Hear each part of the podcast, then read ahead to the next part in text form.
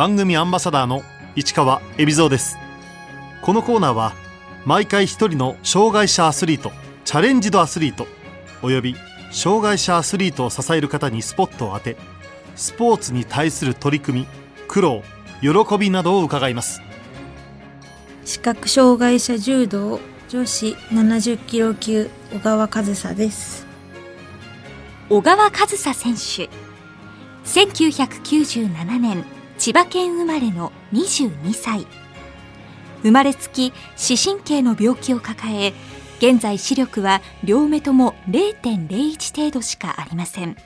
中学に入ってから柔道を始めましたが視力が徐々に低下。高校2年の時盲学校へ転入。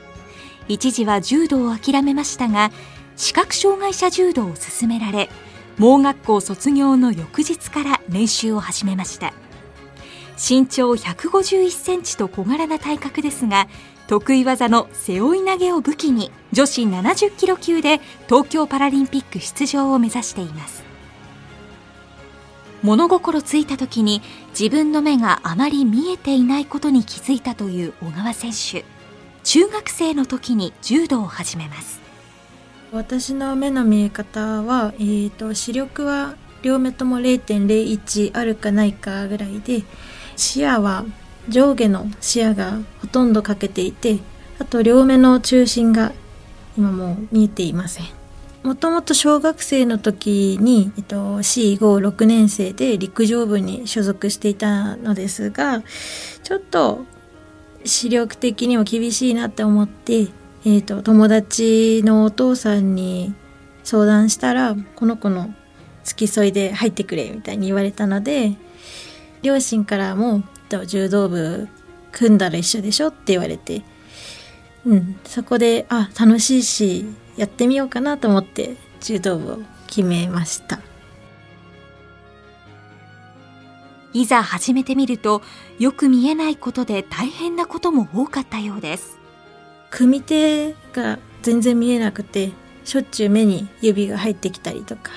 そういうことがありました辛いなとは思ったんですけど柔道やっぱ楽しかったので早く捕まえに行こうって思ってました。もう一本決まったらやったみたいな。思いました。中学生の時は県大会にも出場させていただいて、うん、ベスト4行くか行かないかで終わってしまいました。それでも柔道が嫌にならなかったという小川選手。高校進学後も健常の柔道を続けていましたが視力がさらに悪くなり2年生の時盲学校へ転入。柔道は諦めることになりました。自立できないといけないなって思ったのとうん周りの友達に頼ってばっかりでもいけないのでやっぱりみんなと高校生活を送りたかったけど生きる方が大事だなと思ったので転校を決めました。その時視覚障害者柔道という競技を小川選手は知っていたんでしょうか？全然もうそれを紹介してもらうまでは全然知らなくて目が悪くても、えー、柔道ができるんだやりたいってすごい強く思いました視覚障害者柔道はお互い組み合った状態から始まるのが特徴です。健常の柔道をしてきた小川選手でしたが、それほど戸惑いはありませんでした。私はむしろありがたいなって思ってました。健常者の柔道よりも全然楽しく感じました。まず、組手争いがないので、いいとこ持てたりとか、あとはもう自分の入りたい技にすぐ入れるところがすごい楽しいと思いました。視覚障害者柔道に転向した小川選手は2015年から全国視覚障害者学生大会で3連覇また全日本の大会では2016年は57キロ。2017年は63キロ級で2年連続準優勝を飾りました。私の階級はやっぱり体重がやっぱ重たくなってくるので人数も少なくなってきちゃったのでトップレベルとはまだ自分では自覚してませんでした。2017年小川選手はウズベキスタンで行われた IBSA ワールドカップに出場。初めての国際大会でしたが女子63キロ級で銅メダルを獲得しました。理想は金メダル欲しかったんですけどでもやっぱりそんなに世界は甘くなくて1回戦目負けてしまって敗者復活戦が回ってきて今は銅メダルでもすごい嬉しいなって素直に思いました。表彰台で見る景色まあ一番低かったけどすごい素敵だなと思ったのとあと写真撮影のフラッシュあこんなに多いんだ。もっと頑張らないとっていう気持ちが大きかったです。現在は70キロ級の小川選手。階級を上げた理由は？去年の6月の選考大会の時に63キロ級で負けてしまってでそこでどうしてもパラリンピックで出たかったので何かないかなって思ったらチャンスがたまたま出てきたのでそこで70キロ級の再選考をしていただいてそこで70キロ級に上げました。もともと151センチと小柄な体格で体重を増やすのは簡単なことではありませんでした。体重増やすのにまず1日3食だったのを6食に増やしました。結構その時は気持ち的にも沈んでいたので体重も増えずにいやなんでこんなに食べてんのに増えないんだろうっていう気持ちもあったり体重計乗ってもどんどん減っていって逆に自分でもびっくりしました。今ベスト体重でなんとか来てます。今70キロ級で強いのはどの国なんでしょうか？私の階級で強い選手はブラジルとロシアメキシコトルコ。この4人は本当強いと思ってます。大柄な選手が多い重量級のクラスで身長151センチの小川選手はひときわ小柄です。不利をカバーするための秘策は？私の得意技は基本的に背負い投げとか一本背負いですけどやっぱり海外の選手は大きいのでできるだけ低く低く狙っていってます。小川選手が東京パラリンピックに出場するための条件は？今回は開催国が日本なので柔道は各階級の中で日本人で、えーと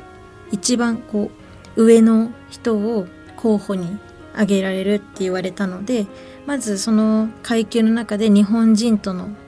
差を開いて自分が一番上になるようにするっていうのが条件です。東京パラリンピックの代表選手が決まるのはいつ頃なんでしょう？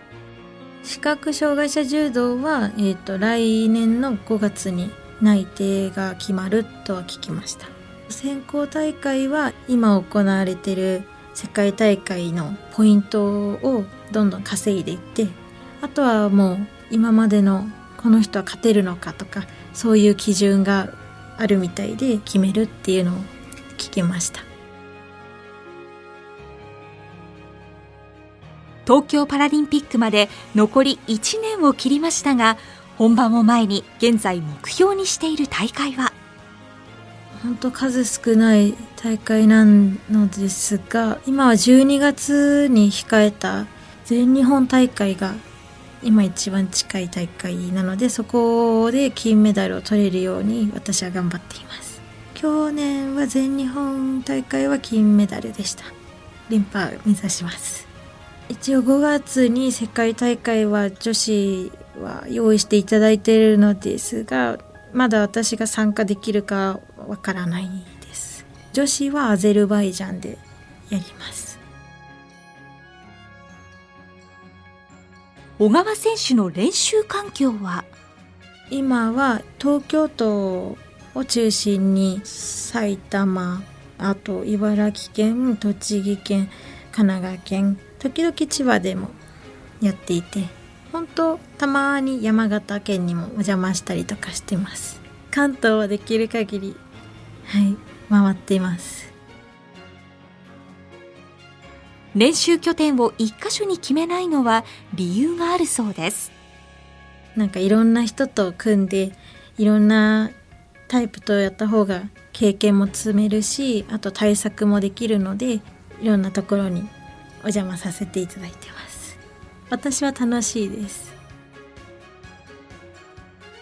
小川選手は2018年5月から人気アニメを手掛ける制作会社 OLM に所属。アスリート契約を結んでいます。すごい私を応援してくださる会社で私も会社にこんなに応援していただける会社にいたいなっていう気持ちとあと何か私の力で恩返しができるんだったらなと思ってはいこちらの会社に所属させていただきました。音楽が大好きな小川選手。大会の際によく聴くお気に入りの曲があるそうです。ワリオさんの、えっと、モータルズっていう曲です。私いつも試合の時とか基本的にそわそわ落ち着かない人なのでこういう少し緩やかな歌を聴くと気持ちも落ち着いて集中できる歌なので聴いています。私は EDM エレクトロダンスミュージックがすごい好きなのでもう基本的に洋楽ばっかり聴いています。ダンスも大好きなんだそうです。自分でもトレーニングの一環でちょろっとだけ踊ってます。バシバシ踊れないのでリズム感を楽しむ感じで。リズム感は柔道でも大切だと小川選手は言います。結構ここで入ったとか思ったらもう一本決まってたりとかもしたのですごい役立っています。試合の時でも余裕があれば頭に音楽は少し流れていきます柔道着を着ていない時はどんな気分転換を図っているんでしょう？オフの時はショッピングをしたりと友人とお茶したりとかあとはもう映画を見に行ったりとかもしてます。私洋画は字幕が全く見えないので英語をひたすら聞いてだいたい1回であこんな感じなのかなと思って2回3回見て納得したっていう感じでいつもいます。千葉県市原市の実家にいる家族も小川選手の競技生活を支えてくれています母は私のアスリートとしての食事をバランスも考えて作ってくれるのとあと父はもう休みの時とかにあの駅まで送ってくれるのでその時に「ファイト!」っていう声かけをしてくれて「あっしゃ頑張ってくる」みたいな感じでであと妹はもうあまり口に出さないけど頑張ってって言わないけど伝わってくるっていう兄弟だからあるものなのかなと思って感じてます。小川選手にとって視覚障害者柔道の魅力とは？視覚障害者柔道の魅力はまずやっぱり組んだところから始められるっていうところはすごい大きな魅力かなって思ってロスタイムも組み手争いでないしあとやっぱりお互い持ったところからだからこういうどっちが不利とかあまりないのでそれが今一番魅力的だと思ってます。全体的に視覚障害者柔道はもうパワーが組んだところから始まるのでもう力を抜けないものだと思うのでそこをパワーの差とかそういうのを見てたら面白いんじゃないのかなって思います。